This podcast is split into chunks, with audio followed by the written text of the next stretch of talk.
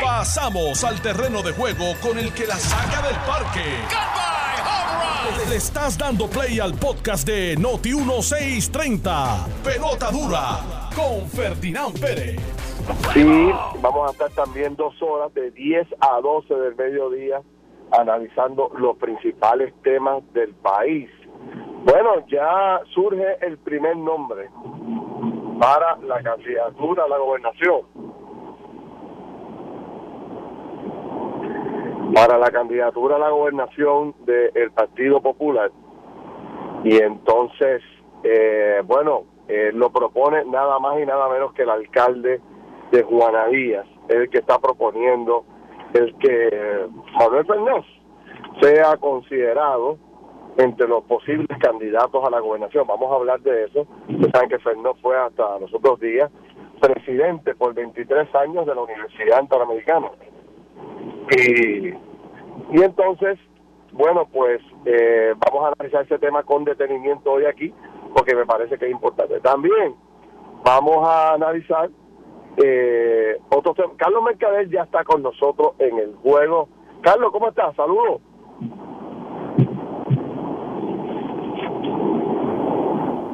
Carlos está, no está, no está todavía, no ha llegado Carlos. Estamos por aquí, tenemos un pequeño problema de comunicación hoy, pero lo estamos resolviendo en los próximos minutos. Bueno, otro tema que me parece que es importante es esta propuesta de Tatito Hernández de eh, convertir eh, o desarrollar un plan a seis años que permita que eh, la agricultura de Puerto Rico pueda ser autosuficiente, que podamos producir el 50% de todos los alimentos que recibimos o que necesitamos para poder sobrevivir, ¿no? Y me parece que es un tema que deberíamos considerar y analizar, aunque me parece demasiado agresivo, seis años, todos sabemos que no se va a lograr en seis años, pero el que se comience una discusión sobre este tema me parece que es importante y tengo un par de ejemplos para darle para dárselos a todos ustedes. También se habla hoy de, eh, de que sigue dando cantazo la crudita y no se acaba de firmar por eh, por el gobierno de Puerto Rico ni tampoco se acaba de terminar el, el trámite en la Asamblea Legislativa. Y yo, eh, recordando un poco la importancia que tiene el costo del combustible en Puerto Rico para los gobernantes y para los políticos. O sea, no ha habido un país, y por lo menos en Puerto Rico, cada vez que aumenta el costo del petróleo de forma significativa, el petróleo se lleva a los gobernantes de turno. Vamos a hablar un poco de ese tema. Hay un nuevo presidente de la Universidad de Puerto Rico, eh, debemos hablar de los retos. Y la noticia que rompe por el medio del plato, hay dos noticias que rompen por el medio del plato que me parece que son importantes, que es el tema de el FEI, que estará radicándole cargos oficialmente al alcalde de Mayagüez, José Guillermo Rodríguez, y a la directora de finanzas de este municipio, eh, Yajaira Valentín. Así que eh, ahí hay dos, dos temas importantes, ese relacionado al del alcalde y también el de la el directora de finanzas, y vamos a analizarlo ahorita Carlos y yo con detenimiento. Y también eh, hay una propuesta que parece alocada y que mucha gente, bueno, pues está criticando, yo quiero analizarla con detenimiento, que es el tema de proveer, o sea, dotar, eh, armar a los maestros de Puerto Rico para que se defiendan de posible de cualquier posible ataque que pueda eh, surgir. Y así que ahí tenemos un temario completo de diferentes temas que pueden ser considerados eh, por, por todos nosotros y por ustedes, las familias en Puerto Rico. Hay un tema adicional que me parece que es importante, que son los 3.600 eh, toldos azules que todavía quedan en, el país. Yo voy a empezar por, por este último, de estos últimos que toqué, el tema de Tatito Hernández, a lo que puedo conversar con Carlos de otros temas. Ayer yo tuve la oportunidad de visitar eh, un lugar en Santa Isabel que todos los que estábamos allí quedamos sencillamente impresionados. Es un pequeño restaurante en Santa Isabel con una conexión, como una especie de, de muelle precioso para tú eh, cenar o almorzar, lo que tú quieras, más o menos dentro del agua. una belleza de lugar con todos los permisos del gobierno, que fue lo primero que, hablamos con él. Y, veíamos anoche un poco, ¿verdad? Eh, y ayer por la tarde, un poco eh, cómo se puede desarrollar las costas y al mismo tiempo sin afectar este el ambiente y sin y todo lo contrario crear empleo crear una industria a través de todo esto. Pero yendo al tema de Tatito que propone seis años de para tener un plan que produzca los alimentos necesarios para eh, el Puerto Rico que hoy tenemos y el del futuro yo miraba los alrededores ayer de de este lugar donde estábamos este almorzando en Santa Isabel y yo decía, wow, eh, ¿por qué la industria de la pesca en Puerto Rico no se acaba de desarrollar como, como merece?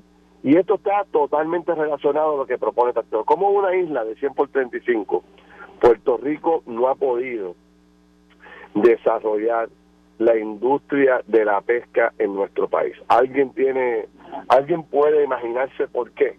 O sea, ¿por qué nosotros ni siquiera esa industria estamos desarrollando adecuadamente. Porque, o sea, eh, realmente algo ha pasado aquí durante las últimas décadas que no ha permitido que ninguna de las eh, áreas de la industria agrícola en Puerto Rico despunte de forma extraordinaria. Y aquellos que lo han logrado, lo, lo han logrado con, con el esfuerzo y el sacrificio que ellos han puesto como dueños de las empresas no porque realmente el gobierno le haya ayudado para poder echar hacia adelante eh, todo, ese esfuerzo. Así que hay, hay, Carlos está por ahí. ¿Me escucha? Sí, te escucho. Ahora, buenos días.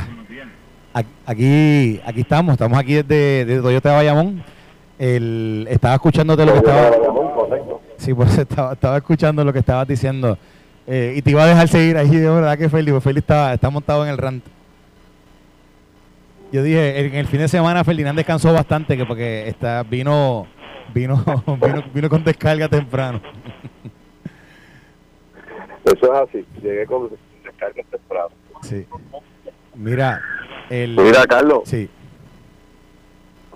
Tengo un eco aquí, no sé por qué. Ah, eso pasa, a veces, a veces uno está, a veces uno está así y se escucha como tres veces, eh, uno mismo. ¿Estás ahí? ¿Se cayó?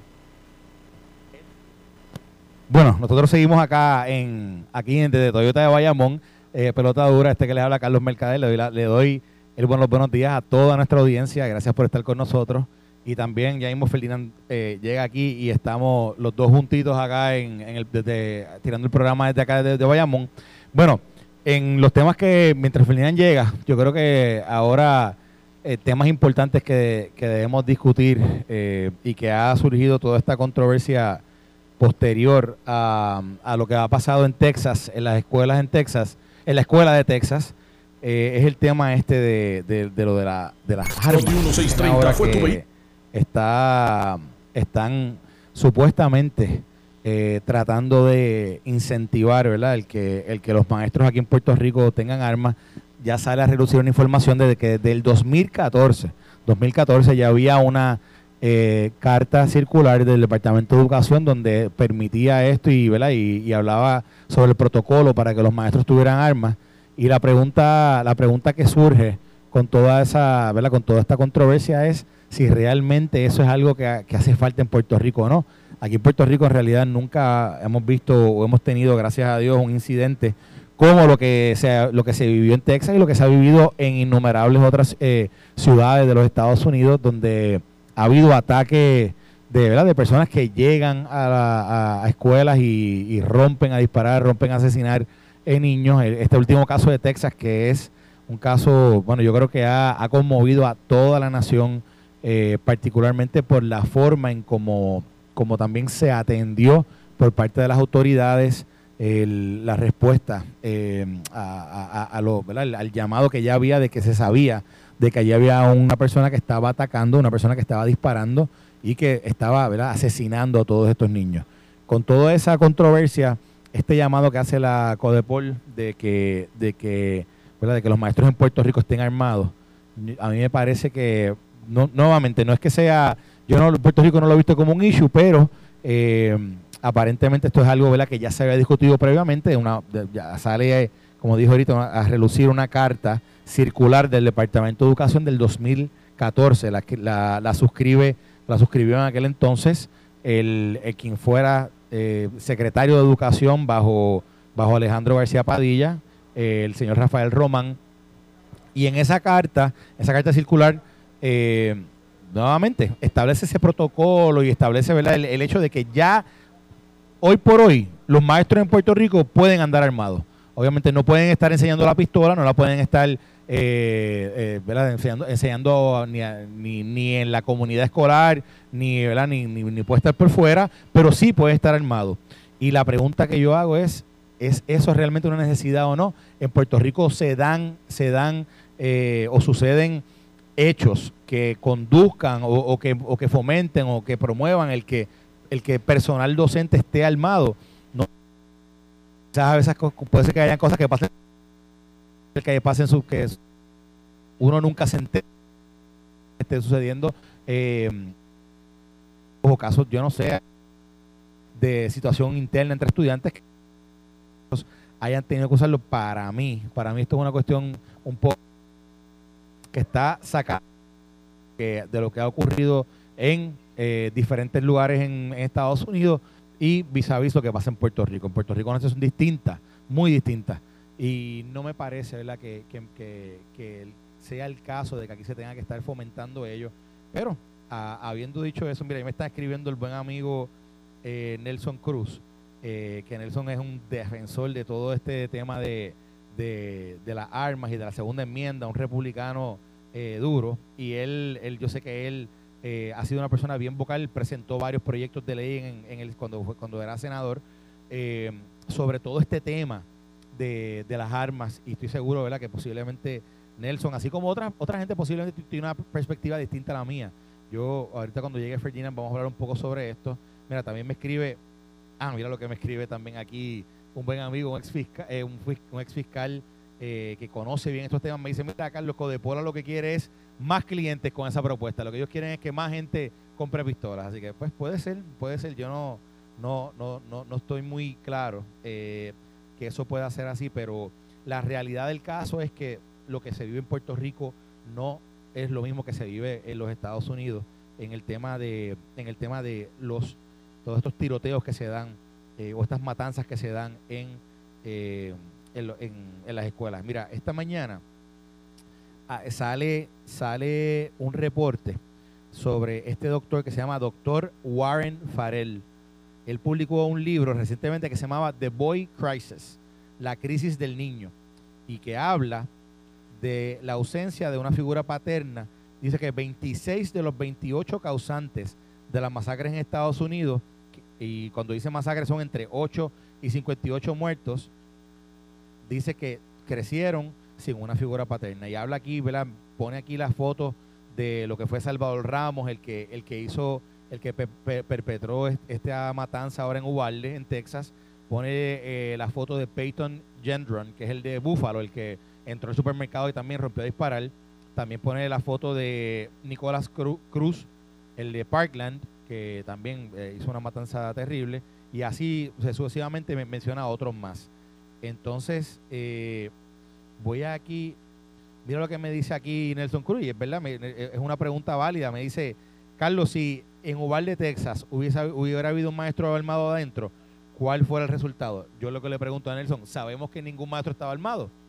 Sabemos que ninguno tenía allí, eh, que ninguno tenía una pistola. La verdad es que yo no sé, yo no tengo esa información. Pero pero tampoco, pero, y, y, tampoco creo que Texas lo prohíba. La realidad del caso es que, si, y Nelson, tú lo sabes, si hay un lugar en los Estados Unidos, una, jurisdicción estatal, que donde el derecho a, aportar armas es, eh, flexible, es, más, hasta se incentiva, es, el, es Texas. Así que yo no creo que allí hubiese habido una prohibición. Yo no creo que allí hubiese habido una prohibición de, de que un maestro pueda o no pueda tener un arma. Yo lo que creo es que la verdad del caso es que la pertinencia, o uno como que no va a la escuela pensando que un maestro está armado. O sea, yo no creo que uno esté pensando que un maestro es el que va a tener la pistola, que va a, que va, ¿verdad? Que va a remachar rápido cuando, cuando vengan, vengan cosas como esta. A mí me parece que, que como que, no sé, desvirtúa un poco lo que es la figura del maestro y lo que realmente el maestro está haciendo allí en un salón de clase. Así que, oye, mira, me dicen que tenemos conectado, eh, eh, va a entrar ahora a discusión con nosotros el ex secretario de Educación, eh, Rafael Román, que fue la persona que suscribió la carta circular en el 2014, que, ¿verdad? que autorizaba e incluso establecía el protocolo de, cómo era que los maestros podían y el personal docente podía portar un arma dentro del plantel escolar. está, en, está, en, línea. buenos días, Rafael Román. ¿Está en línea? Buenos días. Ahí está. Buenos días a todos, saludos. Buenos días, eh, Rafael. Gracias por estar con nosotros.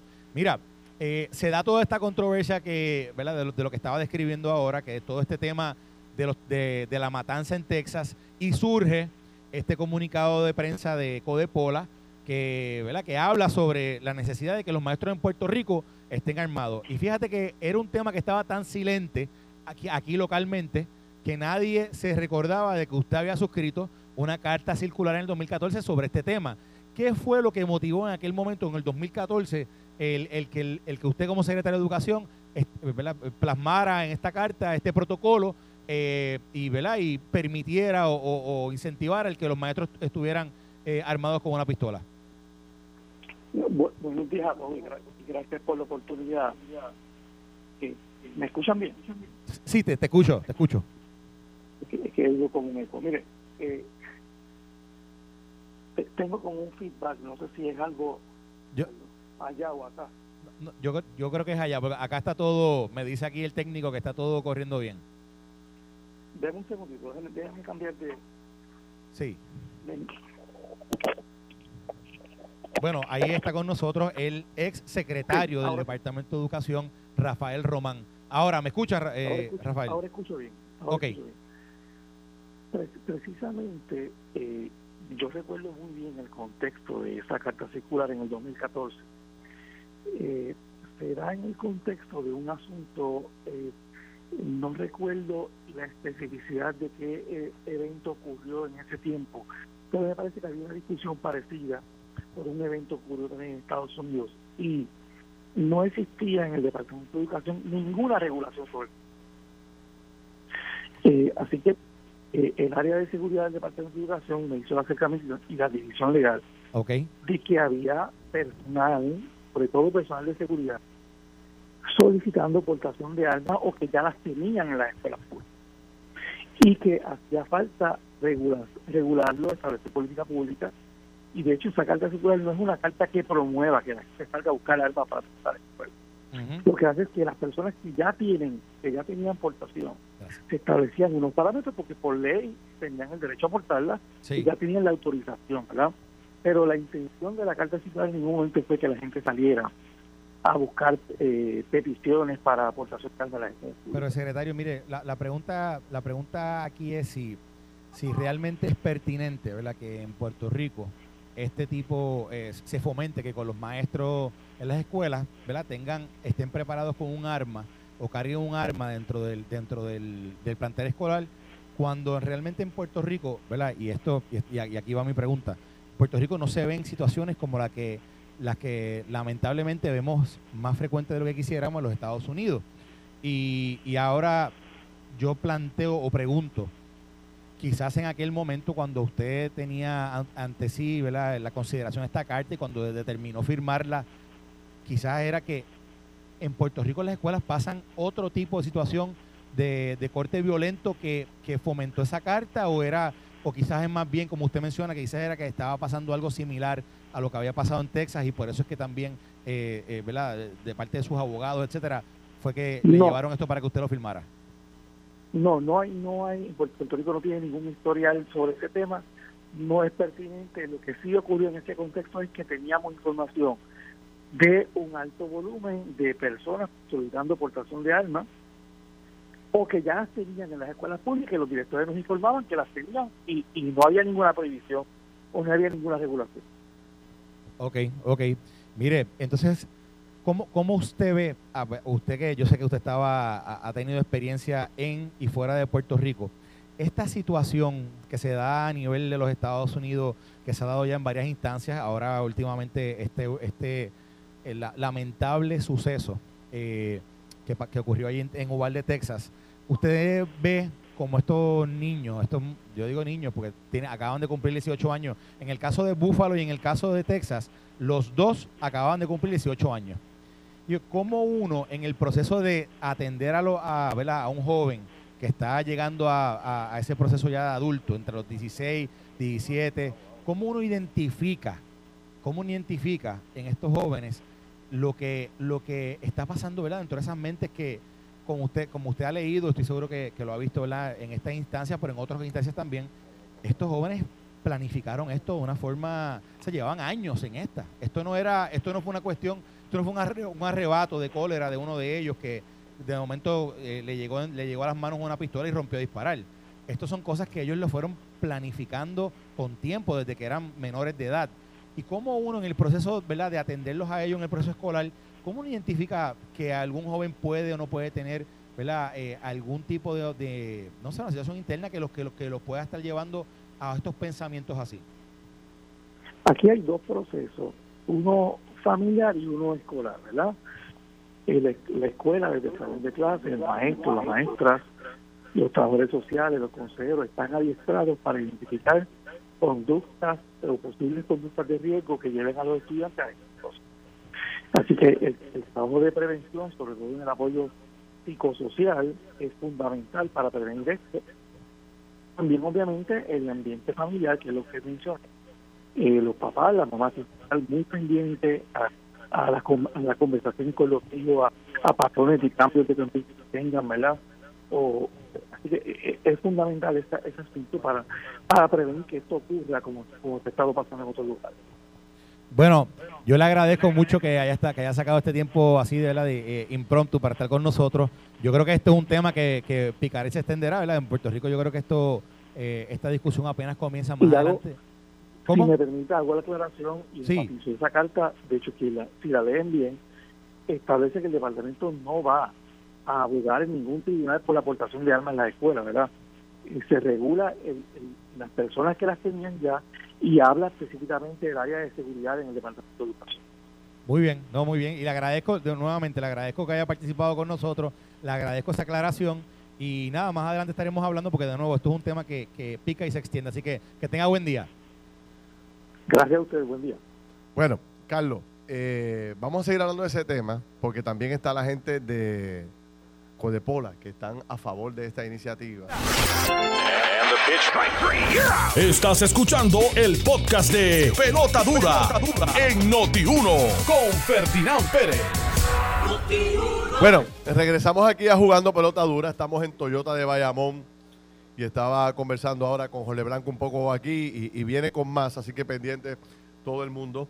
Recuerden que el número es 335-6727 y hay especiales para todos. La gente estaba preguntando en las redes sociales de muchos temas relacionados a los especiales. Llame y consulte sobre el particular. Ahora, brevemente, Carlos, bien brevemente, porque hay muchos temas y quiero hablar de, esta posible candidatura eh, a la gobernación dentro del Partido Popular. Y quiero hablar también de la crudita y tantas otras cosas que siguen pasando, ¿no? Pero sobre el tema de, la, de las armas en las escuelas, yo no, no puedo visualizar ese escenario. No sé si tú lo puedes hacer. O sea, llegar adentro del salón, llevar a mis hijos, recuerdo cuando yo los llevaba al colegio, ya han pasado unos añitos, pero yo recuerdo cuando yo los llevaba y, y uno los llevaba hasta el salón directamente. ¿Tú te imaginas llegar al salón y encontrarte un, un maestro armado, así con la baqueta al lado aquí? Bueno, no según el protocolo, no se supone que estuviera enseñando la baqueta. Bueno, pero fíjate lo que pasa. fíjate lo que pasa. Pero, si tú tienes un arma de fuego, si tú portas un arma de fuego y tú tienes y la sacas, o sea, la sacas de tu casa, tú tienes que tener el alma encima. O sea, tú no, si, tú andas en el carro y tú tienes tu alma de fuego, tú no puedes dejar tu alma en el carro y irte al cine, o irte al supermercado, o irte a, a chinchorrear. Tú no puedes dejar tu vehículo en el carro. Y así ocurre en la oficina y en todos los demás lugares. De acuerdo. O sea, si tú tienes el alma de fuego y estás preparado, estás licenciado, o sea, tú tienes que coger unos cursos, tienes que coger unos training para tener un arma de fuego, tú tienes que tener tu alma encima. o sea, entonces, el maestro, si, esto es para proteger a los estudiantes de un posible atentado como el que ocurrió en Orlando, el maestro no puede tener la pistola en el escritorio, no se puede correr ese riesgo. ¿Tú te imaginas que deje la pistola en, el escritorio y, en el recreo venga un nene, abre la gaveta y coja la pistola? Por darte un ejemplo. Tampoco la puedes tener en una caja fuerte. Porque si el propósito de es eh, estar, poder prevenir cualquier tipo de asalto o ataque contra un estudiante, tú tienes que tener acceso al arma rápido. Entonces tampoco la puedes poner en una, una, caja fuerte con una. Con una no, no, se supone que la, se supone que, la Por eso, encima tuyo. Tienes que tenerla encima. Lo que pasa es que tiene que estar de manera oculta. Bueno, eh, estarán todos los maestros con una con, con una cartera aquí en la cintura, tipo, ¿cómo es que se le dice? la mariconera. La mariconera. La mariconera, o puede tener el, en el O qué sé yo, o, tener... Pero imagínate tú. Bueno, no sé, pero es lo que... Yo, yo, yo creo firmemente que los salones de clases son lugares eh, de paz, son lugares de, educación, de, creatividad, de discusión, de análisis, ¿sabes? Entonces sentir, saber que, que tú tienes a los maestros a, eh, este, armados todos los dientes, yo, yo no sé, no, no, no me parece esa una salida al problema. Quizás sí pueda ser poner detectores de metales yo ¿verdad? Tú ahí y poner un guardia en la entrada que de verdad controle todo este esfuerzo. ¿Ah? ¿Qué te han dicho ahí que estás ahí riendo? No, no, que alguien me, no, quiero decirlo. no se puede decir, mejor dicho. Entonces, eh, eh, eh, entrar en ese debate y quiero ver si el Codapola puede entrar en los próximos minutos para poder conversar con él, porque de ahí es que nace la idea. Este, no sé, me parece demasiado apresurado pedirle a todos los maestros que se, que se armen. Segundo, no todos lo van a hacer. O sea, hay, eh, hay convicciones cristianas, hay personas mayores, hay mujeres que no quieren, que no jamás bregarían con ese tema. Entonces vamos a entrar en una polémica aquí de quién sí, quién no tiene armas de fuego ahí adentro del salón.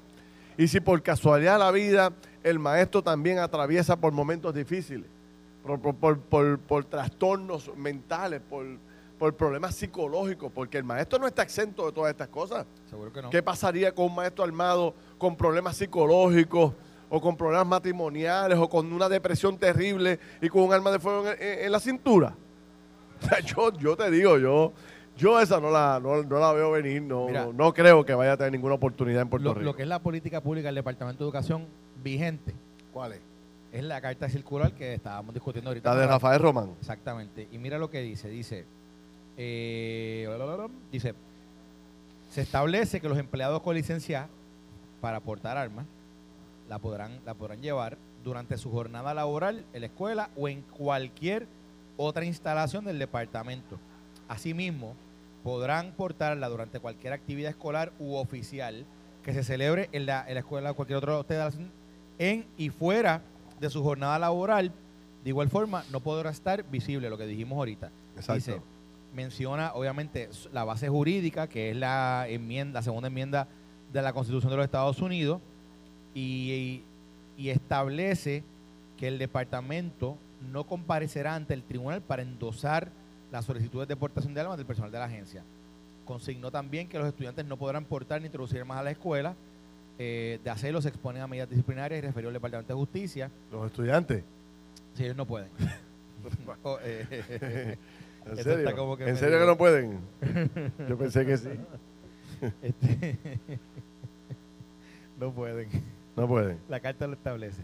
Pero nada, el, el, yo, la pregunta que yo le hacía a Román era la siguiente, Feli, que es que ¿de dónde la carta tiene que haber tenido un génesis? Claro, que quién es el, y recuerdo que dijo que no, no recordaba exactamente. Él dice que no se acuerda qué incidente que, ocurrió, pero de seguro tiene, yo lo que me pregunto y le pregunté a él y nosotros no conocemos que en el Departamento de Educación sucedan eventos eh, violentos al punto de que maestros o personal docente tenga que estar empuñando un arma. ¿Verdad que no? eso, no se conoce. la pregunta, aquí hay mucha gente que me dice, mira, por ejemplo, un buen amigo que siempre nos escucha, me escribió lo siguiente, ahorita yo hice esta pregunta al aire y no tenía una respuesta, él me envía la respuesta, me dice, Carlos, el FBI en investigación preliminar ya dijo que nadie estaba armado dentro de la escuela en Texas, por lo cual obviamente nadie se pudo defender. Y dice, más bochornoso aún, las autoridades locales del condado de Uvalde se tardaron más de una hora en intervenir a, tal nivel que quienes entraron a la escuela fue la unidad táctica de la, de la patrulla fronteriza federal. Si los maestros hubiesen estado debidamente adiestrados y armados, se hubieran salvado muchas vidas. lo que piensa. Fíjate cómo este, este es un tema que, también genera muchas pasiones. Los que están a favor de armar los maestros, pues rápido se agitan y nos, y nos catalogan de, ignorantes. Ustedes son unos ignorantes. Eh, vienen baquetas eh, que eh, ocultan, el alma de fuego. Este es el más que sabe, Juan, Juan Juan Hernández. Juan, es un pistolero. ese tipo es un bravo, el bravo de la película. El, tipo, no, ustedes son unos ignorantes, este, hay que armar a todo el mundo, ¿verdad? este, y entonces están los otros, los que no creen bajo ningún concepto en armar a los maestros para un para, este tipo de, ¿verdad? De cara a, a evitar que puedan surgir este momentos como lo que ocurrió en Orlando, ¿no?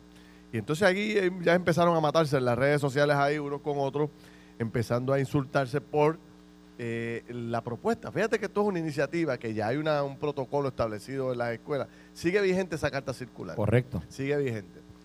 Yo no sé cuántos. Ocho años de vigencia. Yo no sé cuántos maestros van hoy armados a las escuelas. Yo tampoco. Debería ser un, dato interesante. preguntar, ir a las escuelas y preguntar, ¿usted está armado? ¿Sabe? No sé. Quien, publica sobre eso menciona que no hay récord de. no hay récord, imagínate. por lo menos no hay un número de, de, maestros. Bueno, pero qué cara, Felicino. Si, ni sabíamos que estaba esa carta de esta mañana. O sea, ya estaban hablando sobre esto. Incluso Codepol no lo sabía porque ellos están hablando sobre, sobre, sobre que incentivarlo y de momento, ¿verdad? Sale público que había, que había esta política pública del departamento hace ocho años. Ahí está. Pero a lo que voy, este. No. Este, a lo que voy, yo creo que esto merece una discusión bien seria, bien profunda. ¿Cuántos maestros hoy tienen armas de fuego? ¿Cuántos estarían en disposición de adquirir estas armas de fuego? ¿Cuántos estarían preparados para coger este curso de adiestramiento y estar listos para discutir este tema?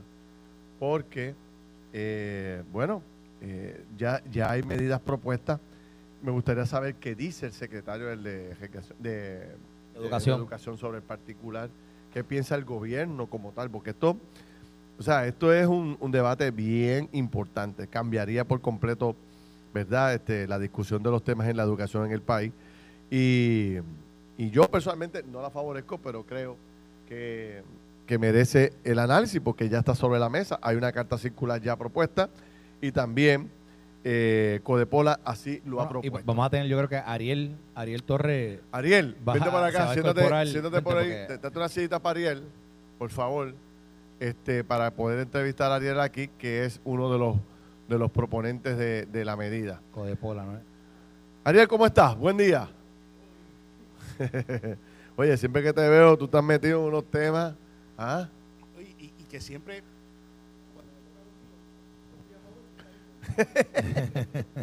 Oye, no pegamos una recientemente, pero a lo mejor, bueno, vamos a ver si tú nos convences. Hay un negocio para un poquito más adelante. Ah, puede ser, eso es bueno. Pero déjate eso, porque ahí hay unos pastelillos de carne que nos trajeron aquí, que eso está riquísimo. Y un pastelito de carne puedes tratar de convencerlo. ¿Cómo, cómo, cómo, cómo se atendería esto, Ariel?